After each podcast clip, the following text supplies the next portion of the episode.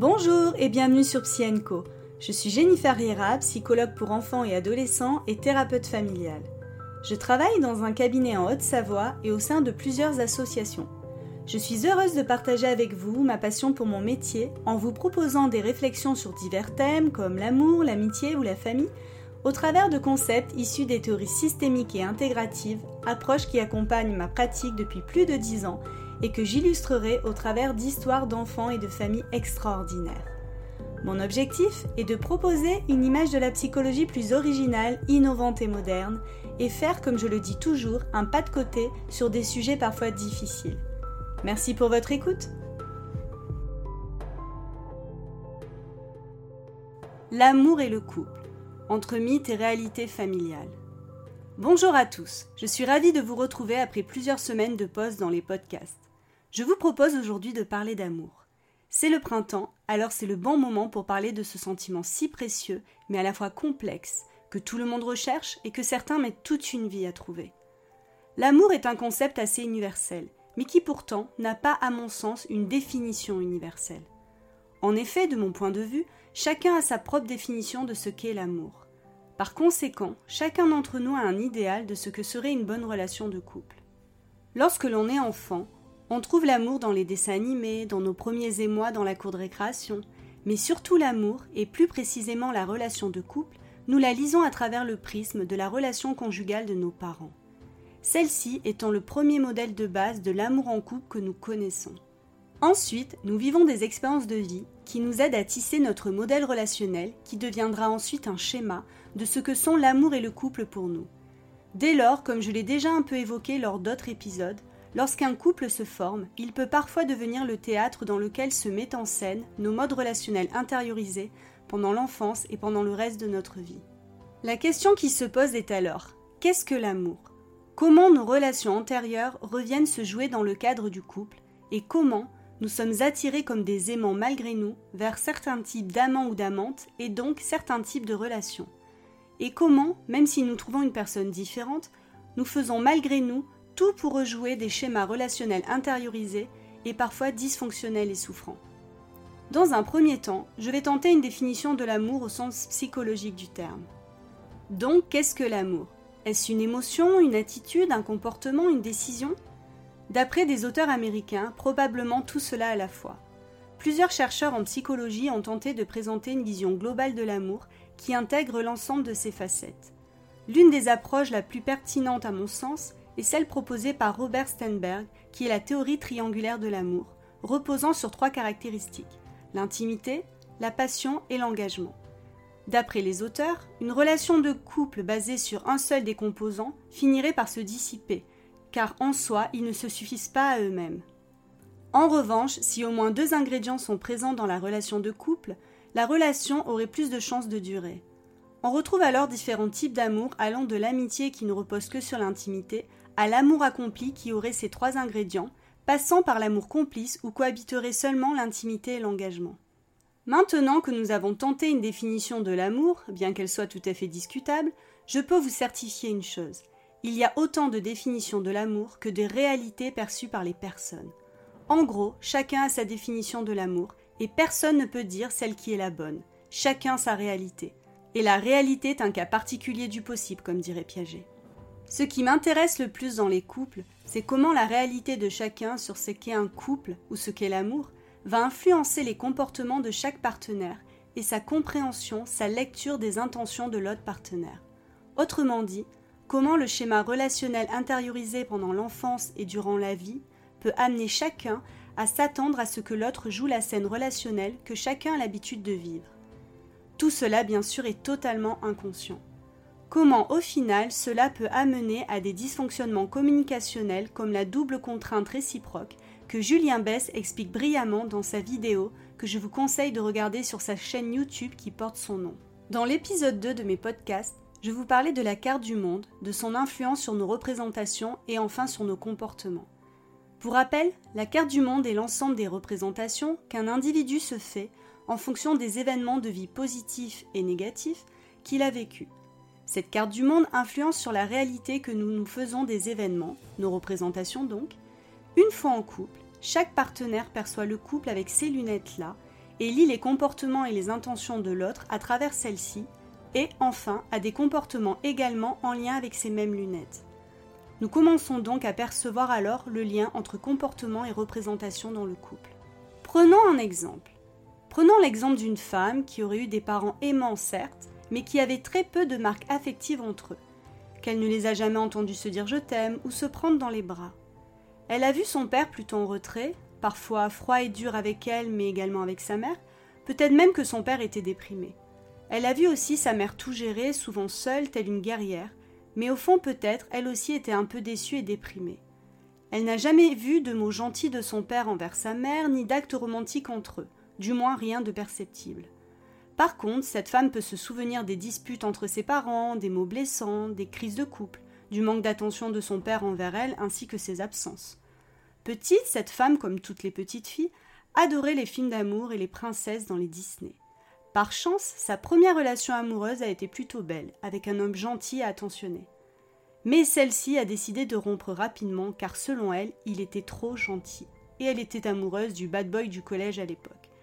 Lui, en revanche, était beau, secret et surtout pas très fréquentable. Il était rabaissant avec elle, mais ça elle aimait, car c'est conforme à son logiciel interne, sa carte du monde. Au lycée, cette même femme tombe amoureuse d'un homme un peu plus jeune qu'elle. Il est ténébreux, mystérieux et connu dans son lycée avec une mauvaise réputation.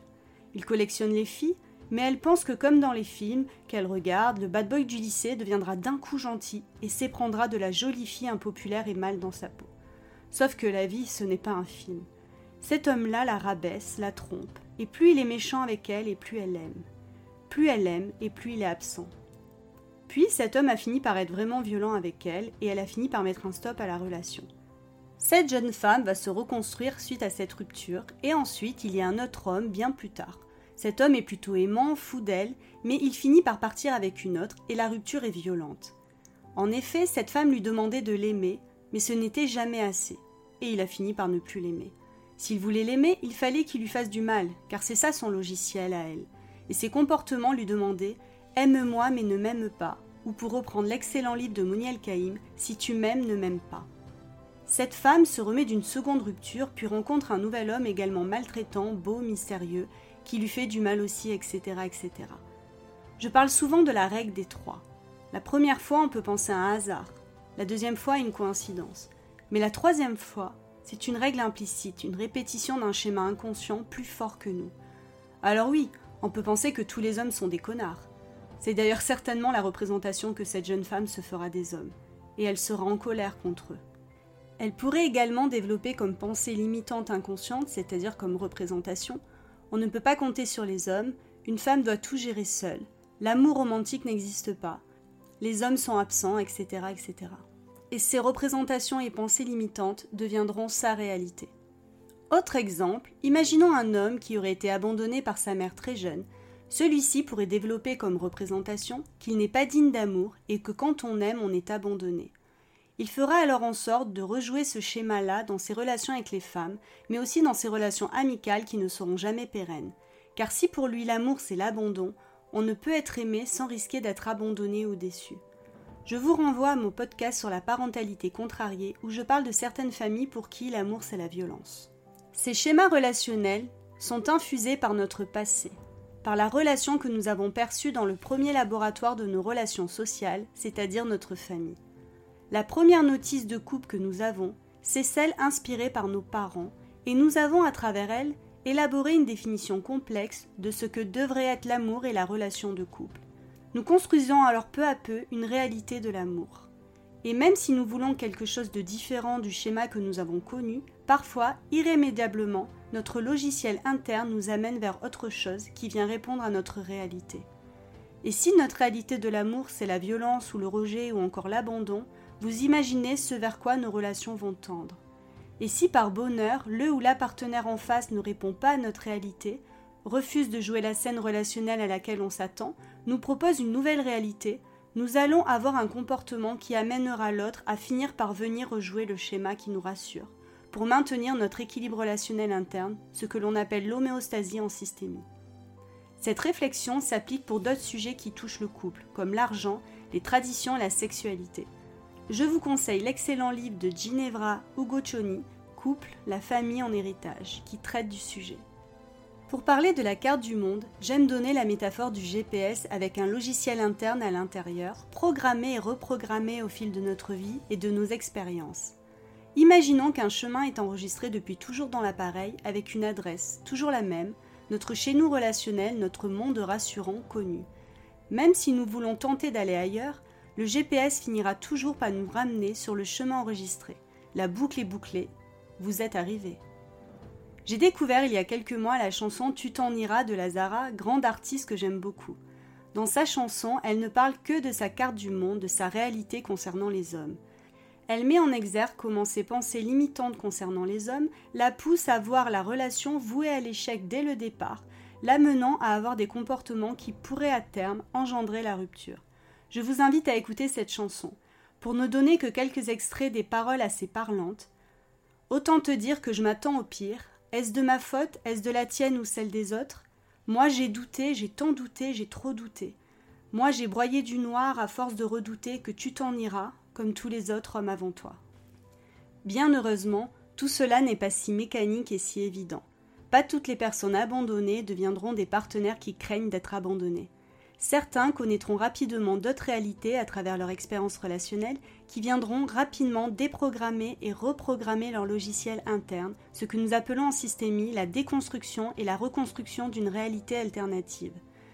Une personne blessée est piégée dans ses schémas relationnels et aura tendance, d'après l'approche narrative, à occulter les réalités alternatives plus positives et moins limitantes qu'elle a connues dans sa vie et de se focaliser que sur les mauvaises. Bien sûr que cela ne doit pas excuser des comportements de part et d'autre dans le couple qui seraient inadmissibles, quel que soit ce que l'on cherche à rejouer ou à reconstruire. Mais il est intéressant de se poser comme question sur nos comportements dans le couple, à quoi ça sert? Mais alors, comment sortir de ces schémas dysfonctionnels? Peut-être dans un premier temps en conscientisant et en mettant en lumière ces schémas et en métacommuniquant avec son partenaire sur ses besoins et ses ressentis sans se laisser parasiter par ses peurs et sa carte du monde. Ce n'est pas simple, ça prend du temps, mais c'est possible. Il faut faire preuve d'un esprit critique permettant d'accepter que d'autres réalités que la nôtre sont possibles, et que pour reprendre de nouveaux Piaget, la réalité n'est qu'un cas particulier du possible, ce qui laisse place à de grandes possibilités. L'important est donc de développer avec l'aide d'un thérapeute sa métacognition pour se regarder fonctionner afin de tenter de déjouer ces pièges relationnels, afin de reprogrammer son GPS interne vers un nouveau chemin, une autre représentation, une autre réalité.